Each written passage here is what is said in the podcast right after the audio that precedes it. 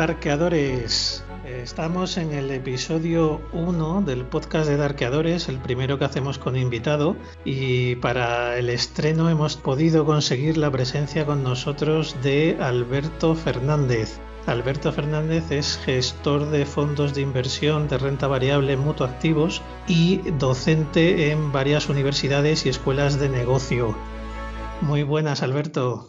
¿Qué tal? Encantado de estar en tu primer, no sé llamarlo programa, podcast, pero vamos, muy, muy contento porque sé que estás haciendo un trabajo enorme y además muy bueno. Con lo cual, contentísimo de estar aquí. Yo también muy agradecido de que nos hayas dedicado un, un, tiempecito para estar con nosotros, porque sé que estás muy ocupado. Y bueno, comentarte que de toda la charla que tengamos, el, la norma de Darkeadores es siempre intentar transmitir la información o los conocimientos de la forma más sencilla posible. O sea, prohibido usar palabras difíciles de entender para los que se están iniciando en el mundo de la inversión. Pues ¿vale? nada, mira, de, de, antemano pido disculpas porque ya sabéis que los que trabajamos en este mundo, pues a veces se nos escapan palabras que, como los tenemos ya interiorizados y automatizados, pues intentaré que no, no decir ninguna, ninguna cosa que no se pueda entender. Perfecto. Yo también estaré atento y si no ya... Tú traduces, ya tú, tú, traduces. Toco la bocina, toco la bocina. Muy bien, pues a ver, Alberto, a ver, vamos a empezar. ¿Cuál fue tu primer recuerdo que, en el mundo de la bolsa? ¿O cómo empezaste en este mundo? ¿Qué es lo primero que recuerdas? Sí, pues eh, la verdad que eh, los que tenemos la suerte de dedicarnos luego profesionalmente al mundo de la bolsa, inversiones y demás, pues la verdad que es un hobby que empieza desde, desde bien pronto, ¿no? Que sabes perfectamente lo que quieres ser eh, si te quieres dedicar al mundo de las finanzas, ya sea gestionar fondos de inversión, ser trader, eh, analista, ¿no? Cualquier, cualquier eh, trabajo relacionado con la bolsa, pues yo creo desde la universidad que empiezas a estudiar finanzas, pues ya un poco lo más divertido, ¿no? Yo creo que de este sector es esto, ¿no? Luego hay pues, otras cosas más administrativas que no tienen por qué ser más aburridas, ¿no? Pero son más automáticas, ¿no? Más... Entonces, pues yo siempre quería introducirme ¿no? en el mundo de la bolsa, gestionar de primera mano y estar dentro de los mercados financieros. ¿no? Entonces yo creo que ya en, en, la universidad pues escuchas, yo me acuerdo que escuchaba los típicos programas de radio de intereconomía, de no sé qué, ¿no? La gente hablando de valores, de si subes y baja. Pues me imagino que como muchos de tus seguidores, ¿no? Pues que leen Twitter, en, en aquella época obviamente no había Twitter ni, ni, redes sociales ni nada, ¿no? Entonces lo más, el mayor contacto que había, o lo más próximo que estabas a los mercados financieros, pues era o leyendo Telexpansión o, o escuchando Intereconomía, ya te digo, ¿no? Entonces pues ahí ya te entra el gusanillo, empiezas a invertir poquito a poco, te metes la galleta, ¿no? Porque no tienes ni idea. Y, y, bueno, pues yo empecé desde abajo, desde los departamentos de back office, en los que se valoraban activos financieros, ¿no? Muy útiles estos departamentos porque te dan una base de, de lo que son todos los activos financieros, cómo se valoran, para conocer sus riesgos, su, etcétera. Y luego pues, tuve la suerte ya de pasar a, al, mundo, al mundo financiero, ¿no? De profesional. Entonces eso es un poco muy rápido la evolución. ¿Y te acuerdas cuál fue tu primera inversión en bolsa a nivel personal? Pues a nivel personal, joder, ahí me pillas, ahí me pillas. Eh, no lo sé, sería algún valor gordo de estos, algún banco, ¿no? Algún... A nivel profesional sí que me acuerdo, ¿eh? pero a nivel personal, pues no, sería alguna tontería que hice a lo mejor con, yo creo que Santander, a lo mejor el Banco Santander. Sí, sí, yo piqué, yo piqué con lo mismo también en mis inicios. ¿Qué es y qué ofrece Mutuactivos? Bueno, Mutuactivos lo que ofrece es sobre todo mucha, mucha responsabilidad con sus clientes, ¿no? Y diferenciarnos mucho de lo que es el, mundo bancario. La gestión independiente está ganando adeptos, dándoles cuota de mercado al, banco, ¿no? que, lo que es súper difícil, porque como sabéis, el, banco tiene su red, su red bancaria que, es como un, pulpo, ¿no? que va atrapando, ¿no? Sus tentáculos llegan a mucha gente y, muy rápidamente, con lo cual combatir contra una red bancaria es muy difícil ¿no? para, para arrebatarles cuota de mercado. Pero a raíz de la crisis financiera, muchos clientes de la banca sufrieron mucho, vieron que verdaderamente, oye, respetando el negocio bancario, ¿eh? que, que, yo tengo muchos amigos trabajando en gestión de fondos de inversión en la banca, y yo creo que tienen menos compromiso con el cliente del que tiene la gestión independiente. ¿no? Para empezar, por ejemplo, mutuactivos, todo el mundo que, que invierte en los fondos de mutuactivos está invirtiendo donde, donde invierte Mutua Madrileña, ¿no? que es nuestra empresa matriz. ¿Por qué? Porque el patrimonio de nuestros fondos está compuesto en gran medida por el patrimonio de Mutua Madrileña, con lo cual las comisiones son las mismas, los intereses son los mismos, o sea, una alineación de intereses casi total. Con lo cual, lo que hacemos bueno para mutua lo hacemos bueno para cliente normal. Y no vamos a hacer nada malo para un cliente normal que le pueda afectar a, mutua también, con lo cual la alineación de intereses es, total. Luego creemos que unas comisiones también bastante competitivas y también que se, que se sepa que las mismas comisiones que se le aplica a mutua es la misma comisión que se le aplica al cliente particular. Con lo cual yo creo que la gestión independiente ahora mismo está ganando mucho adepto y, luego una gestión yo creo que mucho más profesional. ¿no? En la gestión independiente se, se mira mucho más que va, que va al índice, al índice de referencia, que no, porque te juegas ahí fidelizar al cliente. Si haces una mala gestión, el cliente se te va. ¿no? En la gestión o en el modelo bancario, pues no pasa tanto esto. Ahora con MIFID es verdad que hay que ser mucho más transparente. oye, las comisiones se tienen que publicar pues mucho más en detalle, la gente está más enterada de lo que un banco les cobra. Entonces, yo creo que ha habido un cambio, a raíz de la crisis financiera ha habido un cambio muy, muy fuerte ¿no? en lo que es la gestión bancaria y gestión independiente. Entonces es lo que tratamos de hacer, una gestión muy, muy profesional y total transparencia, lo fundamental. Y Alberto, ¿cómo es el día a día de un gestor de fondos de inversión? Pues nada, la verdad que el día empieza muy pronto. Eh, yo te diría que la parte más importante, yo creo, del, día a día es, es la, primera, la, la, primera hora, ¿no? Donde se hacen un poco pues, los repasos del que va a pasar el mercado el día anterior, porque como sabéis, la bolsa americana pues, pues es un poco la que marca el paso al día siguiente a los europeos y todo lo que haya pasado el día anterior, pues antes de que abra el mercado europeo, pues, pues te lo tienes que, que ver bien y, y estudiar, ¿no? Cómo va a abrir el mercado, si ha habido alguna presentación de resultados antes de que abra el mercado, sobre todo ahora que estamos en plena, en plena publicación, ¿no? De resultados ahora mismo, que estamos ya casi acabando de Q1, pues hay muchas empresas que, publican antes de apertura de mercado, antes tienes que ver resultados, ya te digo. Luego, nosotros a nivel de equipo Multiactivos tenemos un morning meeting a primera hora de la mañana también en el que comentamos entre todos tanto las noticias macroeconómicas, tanto como microeconómicas que han pasado en la jornada anterior o que han pasado a primera hora de la mañana y que puedan afectar a la cotización de las compañías, ¿no? Ya sea, oye, pues eh, si ha habido eh, una compañía que ha publicado que la tenemos en cartera, si ha habido una OPA, ¿no? Puede haber, o de alguna que tengamos en cartera o de alguna del sector, si va a haber alguna IPO, si, pues cualquier noticia, ¿no? Si una compañía, pues no sé, cualquier, cualquier noticia, ¿no? Que pueda impactar en las cotizaciones.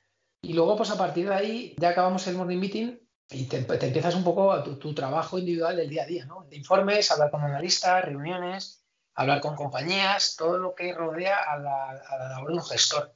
Como sabes, nuestra gestión es un poco más a, medio y largo plazo. Nosotros en Mutativos miramos compañías desde, desde, un punto de vista de análisis fundamental. El análisis fundamental significa mirar en profundidad en las compañías, las cuentas de las compañías y la evolución de beneficios a medio plazo en el cual pues requiere una labor pues muy de investigación en la compañía, ¿no? Ya te digo, hablar con analistas, leerte informes, hacer números, eh, hacerte valoraciones. No se invierte en una compañía de la noche a la mañana. Tarda días, incluso en algunas compañías semanas, en llegar a la decisión de, tomar una decisión de inversión, ¿no? Y luego pues el seguimiento, una vez que están en cartera, el seguimiento de esa compañía. Y cuando, cuando entráis en un valor, ¿son compras planificadas, repartidas en el tiempo y las salidas se hacen de una forma parecida a las compras? Eh, no, eh, las, las, salidas, por resumiros un poco rápidamente y no, no hacer esta charla un poco aburrida, nosotros somos seis personas en, en el equipo, cada persona se dedica a un sector en particular y los jueves tenemos un comité de inversiones en el que nos reunimos todo el equipo, ¿vale? En ese jueves si tú quieres comprar una compañía, el, que lleva el sector se dedica a hacer una presentación a todo el equipo de la, compañía. De todo el estudio que le ha llevado semanas, pues hace nuevamente una presentación en PowerPoint donde está a qué se dedica la compañía, análisis de la industria, competidores, oferta, barras de entrada, etcétera, etcétera. Y después se presenta un modelo de valoración que se dice si la empresa está infravalorada, que en ese caso, obviamente, eh, es cuando se presenta la idea de comprar el equipo. Una vez que ya se pasa este comité de inversión y se ha aprobado la compra por parte de, todo el equipo, el gestor que lleva esa compañía se marca un precio objetivo, que normalmente cuando se alcanza ese precio objetivo o cuando tú crees que tu compañía ya vale lo que tú consideras que debe valer, obviamente este precio objetivo no es, no es estable o no es estanco ¿no? Desde, desde, el día que la compras, puede ser móvil en el sentido en el que la compañía pues puede subir eh, sus guías, ¿no? Sus guías que puede subir objetivos de beneficio con el transcurso de los meses, con lo cual tú ese precio objetivo lo puedes mover. Pero normalmente tú te marcas un precio objetivo en el, en momento que la compañía toca ese precio objetivo, tú normalmente vendes. ¿no? Es así como más o menos.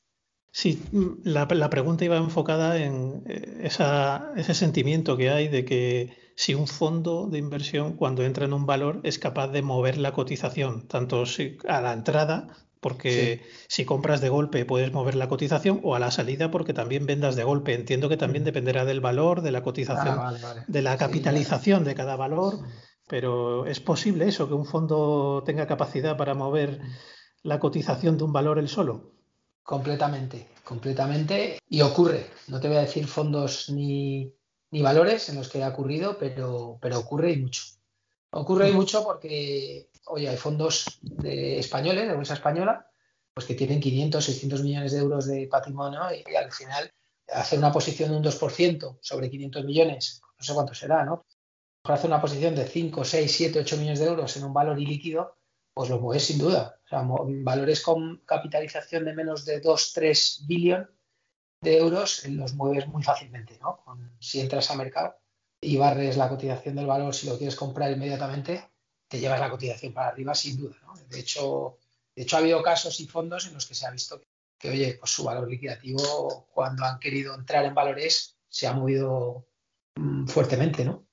Cuando hacéis las entradas, entiendo que el ir con entradas progresivas en un, en un valor, ¿es más para no generar pistas a la competencia o es más para que el precio no suba de golpe y acabar comprando más caro? Es normalmente por eso. Normalmente no entras al mercado de golpe porque si no, eh, pues acabas comprando más caro. ¿no? Lo normal es que se, se, da una orden al broker en un porcentaje del volumen que va haciendo la, el mercado la compañía.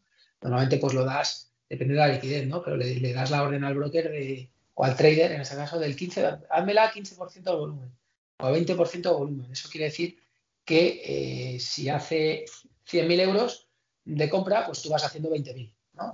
Esos 20.000 euros serían tu parte que vas comprando. Lo haces a porcentaje del volumen.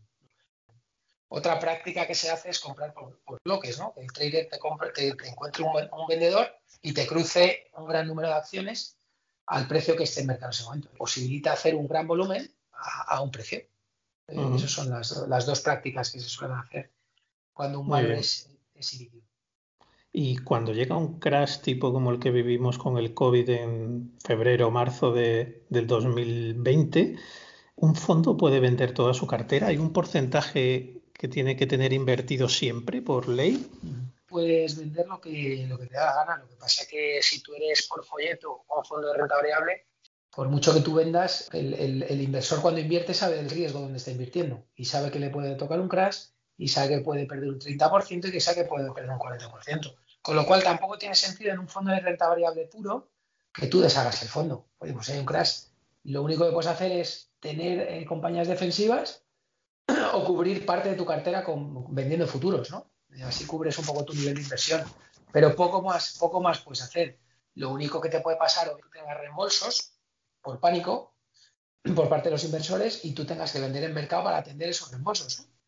Entonces ahí sí que ahí sí que tienes un problema, porque, porque volvemos a lo de antes. Si tú tienes valores ilíquidos en tu cartera y los tienes que vender porque tienes reembolsos, pues ahí puedes tener un problema, ¿no? Porque tienes que ir al mercado a, vender lo que sea.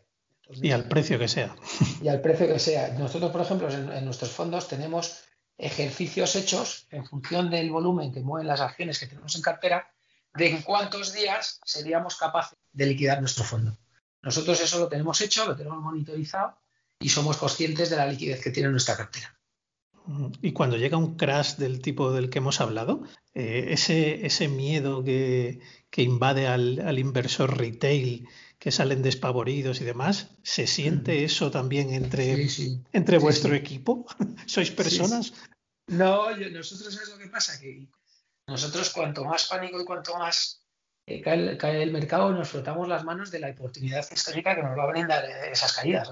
Como siempre ocurre cuando el mercado cae un 30-40%, hombre, no nos frotamos las manos porque ver cómo sale pasta de tu fondo, pues hace, daño, ¿no? Pero, pero en esos momentos es cuando llegan las oportunidades.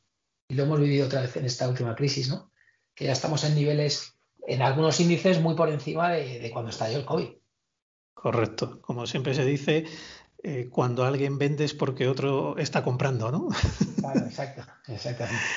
Eh, ¿Y en qué os basáis para tomar decisiones de inversión? Es más, entiendo que es más fundamental por lo que me has contado, pero ¿se usa para algo el análisis técnico, por ejemplo? ¿O es una mezcla? ¿O, o para una entrada determinada de un momento determinado dices, voy a mirar el técnico aunque ya sabes por fundamental que quieres entrar ahí? Sí, pues mira, yo te diría que utilizamos un 90% fundamental, 10 tema técnico, ¿no? ¿Tema técnico para qué? Oye, en el momento de entrada eh, cuando te gusta mucho una compañía, es verdad que aunque estás jugando a medio o largo plazo, 3, 4, 5 años, eh, bueno, pues oye, miras el RSI, ¿no? miras algún soporte, alguna resistencia, cosas muy básicas desde el vista técnico. Oye, si algo está muy sobrecomprado y te gusta mucho esa compañía, pues espérate, ¿no? A que esté, pues a, que vuelva a niveles de RSI más normales o pues, pues no lo sé, pero, pero el técnico lo utilizamos muy, muy, muy, muy poquito. ¿Vale? Nosotros ya te digo, mm, compramos a nivel, o sea, estudiamos las compañías a nivel fundamental y eh, a medio largo plazo. Si, si el múltiplo al que estamos entrando nos gusta y es una compañía que nos gusta, un negocio que nos gusta, pues no nos da igual, nos da igual, eh, compramos en ese momento. Eh, ¿Tiene, ¿Os impacta mucho el comportamiento de la gente ante una crisis como la del COVID en vuestra gestión diaria? Es decir, entiendo que veis salidas, salidas de dinero de los fondos por el pánico. ¿Eso al final influye en la gestión que tenéis que hacer en el fondo? ¿Tenéis que tomar otro tipo de decisiones? Bueno, aquí lo único que podemos hacer, como te he dicho antes, es tener una cartera lo más defensiva posible. claro, el tema, hay, hay veces que, te viene una crisis sin esperarla, ¿no? Porque eh, yo creo que todo el mundo que, se le tiene la crisis encima ya cuando quiere vender ya la tiene encima. El mercado es mucho más rápido que tú poder prever una crisis es dificilísimo, ¿no? Por eso, por eso tener compañías buenas eh, a medio plazo lo único que te permite una crisis es comprar más. Compañías de calidad y compañías buenas, lo único que te permite una crisis es fortalecer tu posición en esa compañía, es lo único que tienes que hacer. Y no venderla, ¿no? Porque, porque oye, la crisis pasará y la compañía será o seguirá siendo igual de buena, ¿no?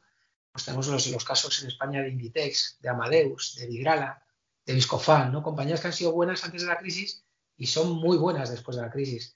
Y han vuelto a niveles pre-COVID muy rápido, ¿no? Amadeus menos porque su, negocio está más expuesto al tráfico aéreo. Compañías como Vidrala, Inditex, y eso que Inditex también está en el ojo del huracán, ¿no? Por las tiendas, la gente no ha salido de casa. Ya digo, compañías de calidad han vuelto muy rápido a sus niveles de, beneficios pre-COVID, eh, con lo cual, ya te digo, este, este, tipo de crisis lo único que te, que te hacen es permitir Luego está otra cosa que es la gestión diaria de tu fondo, ¿no? los niveles de liquidez, los niveles de, oye, si hay reembolsos, lo, como te he comentado antes, tienes que hacer, tienes que hacer frente a esos reembolsos, tienes que pagarlos, ¿no? Entonces tienes que pues, hacer una cesta de toda tu cartera, si te gustan todas las compañías que tienes, haces una cesta para, para intentar hacer frente a esos compromisos de pago de tus, de tus suscriptores o, partícipes, pero poco más puedes hacer. Muy bien. ¿Cuál crees que es el perfil típico de un inversor de fondos? ¿Crees que los fondos de inversión es un, tipo de activo que lo usa más la gente mayor? ¿La gente joven ves que también se interesan por ese tipo de producto? ¿Cómo ves la, salud de los fondos de inversión ahora mismo?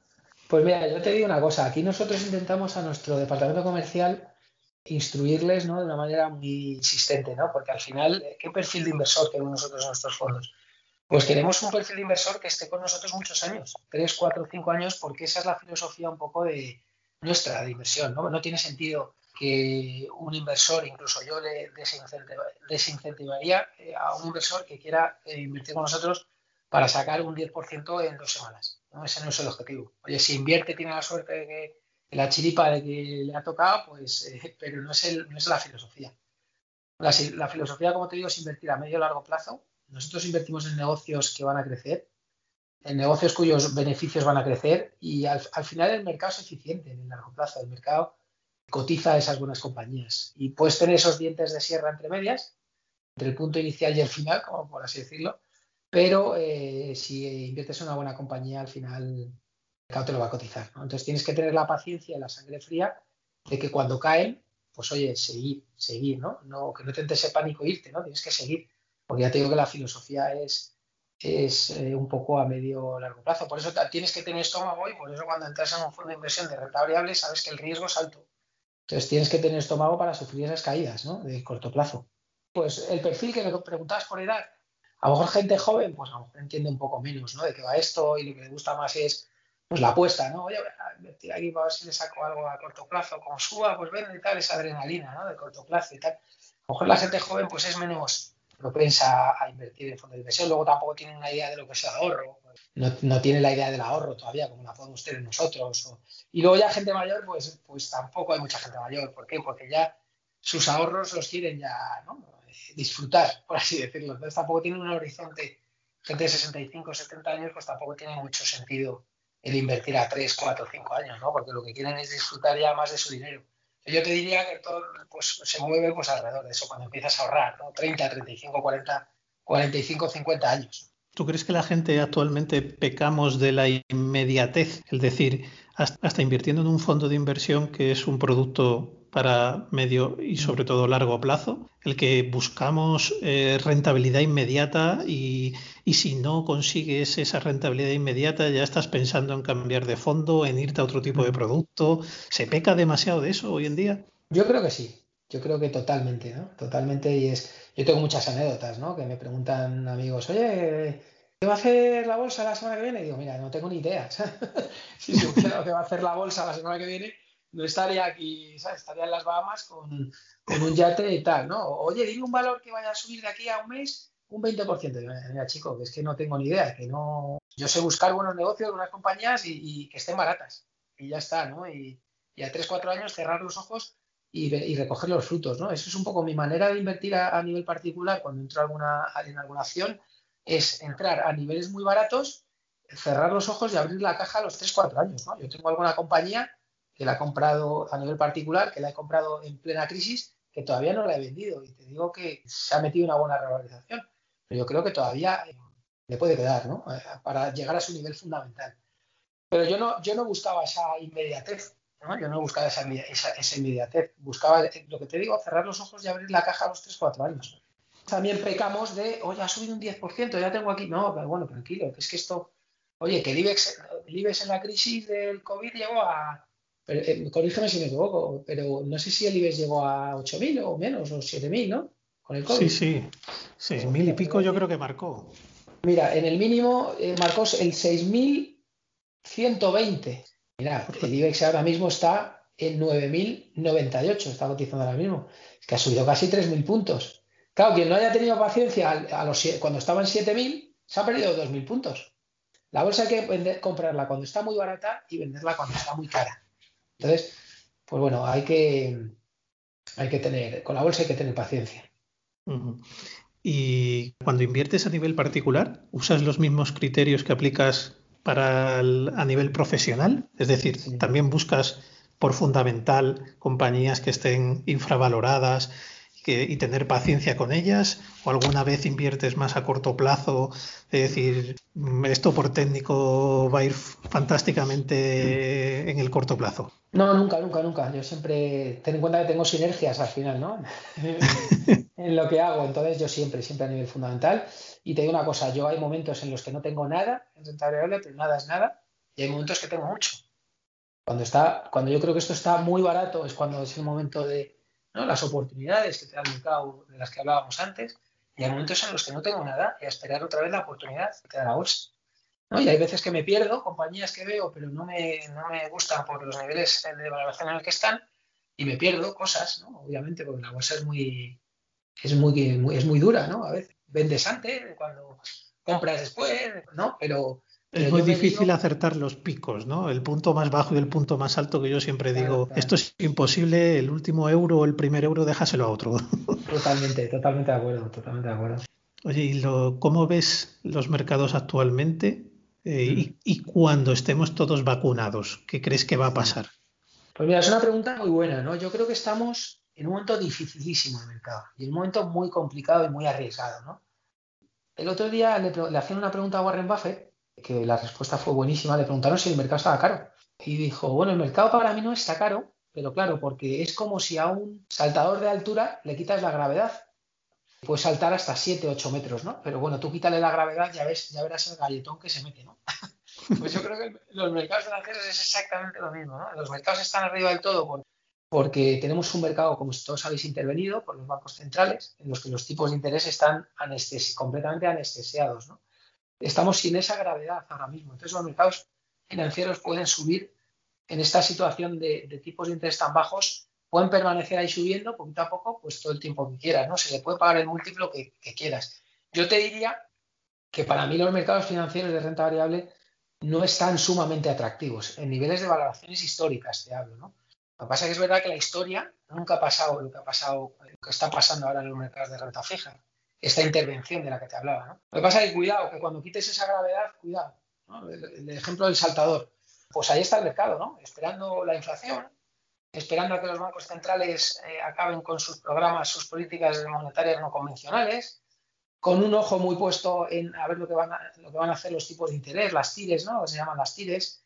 Momento muy complicado. Mira, la semana pasada ya tuvimos declaraciones del, del banco del BOE eh, hablándonos de, que ya va a relajar ese ritmo de compra de bonos. Tuvimos a un miembro, a un al presidente de Letonia, que no me acuerdo cómo se llama, él también comentó que en junio el Banco Central Europeo podría desacelerar también la compra de bonos. O sea, estamos escuchando ya voces un poco de que esa política monetaria no convencional de compra de bonos, y perdonadme ahora a los oyentes, porque a lo mejor me estoy metiendo en un terreno más técnico, pero bueno, lo que puede provocar todo esto es que los tipos de interés empiecen a subir, ¿no? Entonces, cuidado con esa gravedad, que en cualquier momento el, mercado se puede llevar un susto, ¿no? Entonces, yo os diría que el mercado, sin tener ni idea de lo que puede hacer el mercado, de verdad, yo, yo digo lo de siempre, nosotros compramos compañías, eh, la macroeconomía la miramos un poco de refilón, pero tengo la sensación esa, ¿no? Que, el mercado está muy peligroso, pero que si sigue anestesiado o si sigue con esa gravedad, pues oye, puede permanecer ahí en esos niveles arriba, ¿no? Vamos a pasar a otro tema. Otra buena pregunta. Estados Unidos versus Europa. ¿Algún día Europa se puede recuperar? ¿Crees que por qué Europa se mueve más lento que Estados Unidos? Pues, eh, pues es una otra muy buena pregunta, ¿no? Eh, pero de muy fácil respuesta, porque porque por la composición de los índices. Es verdad que eh, nosotros los gestores más eh, value, por así, decirlo, que miran más valoración, siempre eh, pues hemos creído que Estados Unidos estaba muy caro contra, contra Europa, ¿no? Y siempre hemos confiado en el catch-up ese que históricamente es. El catch-up me refiero a recuperación de un índice contra otro, en el que siempre hemos pensado que Europa está muy barato, tiene que aquí recuperar, ¿no? Con respecto a los niveles americanos. Pero no ha sido, no ha sido así, como te decía, por, por la, primero por la composición de los índices.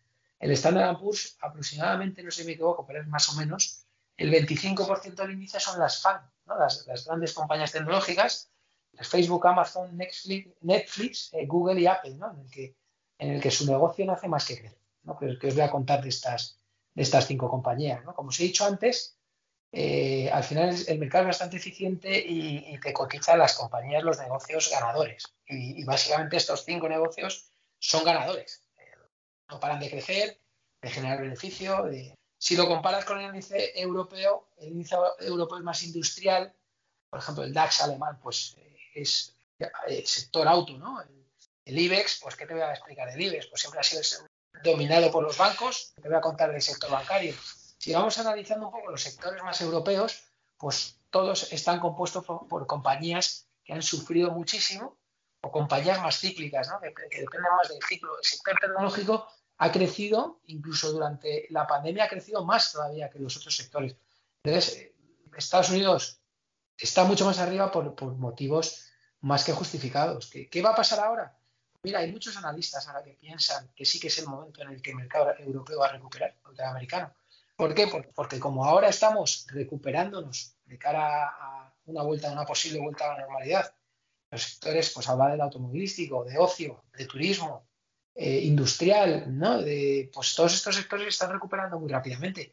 Con lo cual es verdad que desde las últimas semanas, de hecho ya, lo hemos visto, que el sector tecnológico se está quedando un poquito más atrás y está tirando un poco más por los sectores más ligados a todo este tema de, apertura de la economía y, de, y más, por lo, cual, por lo cual Europa lo está haciendo en los últimos días mejor que Estados Unidos. ¿Va a seguir esta tendencia? Pues eh, posiblemente, posiblemente a medida que las economías vayan abriendo. Puede ser que sean los meses de Europa contra Estados Unidos. Pero vamos, no sé lo que durará. ¿eh? Muy bien. Y ya el gran debate. Growth versus value. Pues Preferencias. ¿Y, qué reinará en el futuro? Claro, es que es el mismo debate. O sea, la respuesta que te he dado anteriormente llévala a, a esta respuesta. Porque el growth es, que es el growth de la tecnología, ¿no? Los, negocios tecnológicos, los que, ¿no? Software, semiconductores, ¿no? Todo este tipo de negocios cuyos beneficios crecen, ¿no? Crecen y crecen. El value, que son pues, estos sectores que, se quedan desde un punto de vista de valoración muy baratos, pero que son negocios mucho más maduros, mucho más, mucho más maduros y que cotizan a múltiplos muchos, mucho, mucho más bajos. ¿Qué ha pasado con el value? Pues que ha estado muy denostado por el, por el tema del COVID. Entonces, ¿qué pasa? Que ahora puede, puede haber una, un tirón en estos valores por el tema de la, por lo que decía antes, de recuperación económica, reapertura, y, y los tecnológicos pues quedarse un poquito más atrás, porque eran los que habían tirado. Entonces, bueno, más adelante, pues imperará ¿no? el, el growth contra el value, porque al final son los negocios que crecen sin duda. O sea, tú si te dijera yo ahora mismo, te doy 100.000 euros para, para, invertir de aquí a tres años o a cinco años, ¿invertirías en growth o en value? Yo invertiría en buenas compañías. ¿Y dónde las encuentras? Pues las puedes tener, puedes tener buenas compañías growth y buenas compañías baratas eh, value. BMW, por ejemplo, ¿es una mala compañía o una buena compañía? Es muy buena compañía. Lo que pasa es una, es una compañía con un negocio maduro en, el que sus ventas pues ya crecen a lo que crecen, márgenes pues bajos, bajos, pues porque hay mucha competencia en el sector de autos, pero oye, eh, si se queda muy barato es una gran compañía. Aquí lo que se juega es un poco el retorno a la media eh, con respecto a su historia, en lo que se juega en la inversión value. Si se queda muy barata, sin duda BMW es una muy buena compañía. Y de hecho, de hecho, yo creo que el, DAX le, le, puede ir bien en los próximos años por la electrificación de los, de los coches. No sé si has visto que recientemente Volkswagen pues eh, ha tirado bastante en el mercado y es por toda esa transición al vehículo eléctrico que están haciendo. Entonces, pues eso es lo que te decía, es lo vuelvo a repetir, es lo que te decía antes. Volkswagen eh, se puede considerar como un negocio value, el negocio auto. Y fíjate el tirón que se ha metido en el mercado. O sea, no hay que, yo no soy de value o soy de growth, ¿no? Soy de buenas compañías no hay que ser yihadista, ¿no? Hay que ser realista. Claro, exacto, exacto. En el momento adecuado y en el momento oportuno cuando, cuando la valoración te lo permita. Muy bien. Oye, ¿y qué recomendarías a alguien que quiere ser gestor de fondos de inversión o a alguien que se está iniciando en el mundo de las inversiones? ¿Por dónde empezar a formarse? Pues bueno, básicamente eh, es que te, comento por dónde viene la pregunta, porque hay, mucha, hay mucha gente que por Twitter o por conversaciones privadas me dicen mm. que, la bolsa, el tema de la bolsa es un tema difícil de encontrar eh, formación buena, que no, no, no, saben a dónde dirigirse. Ya, sí. Eh, pero es que depende, depende si te quieres formar a nivel para dedicarte a ello en un futuro, gente joven, o si quieres leer para, hacerlo por tu, por tu cuenta. No sé exactamente a lo que, a lo que te refieres, pero... Un poco por, por las dos vías. Para el que se quiera dedicar a fondos de inversión profesionalmente, ¿le recomendarías esto? Gente joven, gente joven que, acaba la carrera o que lo tiene muy claro, que se quiere dedicar a las finanzas, al mundo de la gestión. Joder, parece una perogrullada, pero formarse bien, ¿no? Formarse, oye, pues... Eh, hay cursos especializados muy buenos de posgrado, el CFA, ¿no? El, CFA ahora está muy reconocido a nivel del mundo financiero, pues porque es verdad que te da un salto exponencial en tu preparación muy bueno, ¿no? Y luego, pues bueno, pues eh, si tienes luego hay que tener tu componente de suerte. Hay mucha gente que ha querido dedicar a esto que yo conozco, y luego por lo que sea, ¿por qué? Porque la demanda es mucho mayor que la oferta, ¿no? Eh, no es más. Entonces ese componente de suerte, pero claro, la suerte que, hay que perseguirla, pero vamos, sobre todo formarte bien y tener suerte. Es que no hay otra, no hay otra, no hay otro camino. Sé lo que me vas a responder a esta, pero qué opinión entre ser trader o inversor. ¿Cuál, qué alternativa eh, cogerías tú? Ah, hombre, inversor, sin duda. ¿Crees que, ¿Crees que es más difícil ser eh, trader que inversor? O sea, ser rentable en el corto plazo es más difícil que en el largo bueno, trader tiene su componente psicológica, eh, estudiar bien el mercado, los movimientos, gente que sigue mucho, muchos años cómo se puede comportar el mercado ante ciertas, ciertas eh, características que, atraviesan esos momentos por volúmenes, eh, entender la psicología del mercado. No sé, son otras, son otras ventajas, otras, ¿cómo se dice? Otras habilidades, ¿no? Por así decirlo. Los inversores a largo plazo vemos otras cosas, A corto plazo, pues, pues otras muchas. Hoy hay traders muy buenos, En el que son capaces de leer el mercado muy rápido a corto plazo y bueno, Sí, lo que siempre digo, si de 10 operaciones aciertas 7 y fallas 3, pues eh, te va a ir muy bien siendo trader, ¿no? Pero son otras habilidades diferentes. Correcto. ¿Y los ETFs y los ETFs indexados, creéis que han hecho mucho daño al mercado de los fondos de inversión? No, están haciendo daño, están haciendo daño porque es un producto muy barato en el que replica un fondo.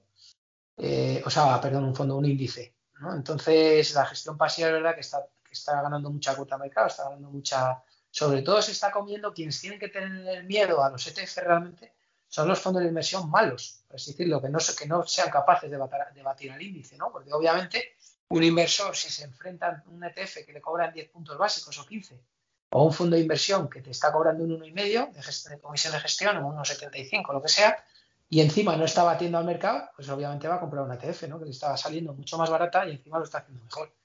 Batir a un índice de referencia no es fácil, hay, en muchos mercados, en Estados Unidos, por ejemplo, hay, te diría yo que el 15, solo el 15 y 20% de los fondos baten consistentemente a, los índices. Consistentemente te digo eh, que a la hora de elegir un fondo de inversión, y se lo recomiendo a tus, a tus seguidores, a la hora de elegir un fondo de inversión lo que hay que ver es que ese fondo bata consistentemente al índice de referencia. ¿Qué quiere decir esto? Que no lo bata en un mes o dos meses o tres meses, sino que lo bata a largo plazo, tres, cuatro, cinco años. ¿Por qué? Porque es verdad que en un mes te puedes equivocar, y pero a largo plazo ahí no hay, no hay trucos, ¿no? Entonces, a tu respuesta, ¿ETF está haciendo daño a los fondos? Sí. Eh, ¿Está haciendo daño a la gestión activa? Sí. ¿Está haciendo daño a los fondos buenos? No. Fondos buenos siempre van a perdurar porque, oye, le dan una rentabilidad añadida al inversor por encima de lo que es la comisión, pues bastante atractiva. Entonces, hay fondos de inversión muy buenos. Muy bien. Y ya estamos terminando, pero me queda una pregunta. ¿Hay alguna forma de protegerse ante casos de fraude como el tipo Wirecard que tuvimos en Alemania?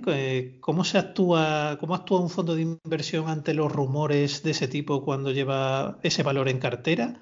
Y antes de la confirmación de la noticia, con el rumor ya salís del valor, porque preferís manteneros al margen. Poco puedes hacer, ¿eh? Ante esos, nosotros hemos sufrido alguno en cartera. ¿Qué hacer cuando sale el rumor? Sangre fría. Sangre fría porque hay muchas veces que no son rumores ciertos.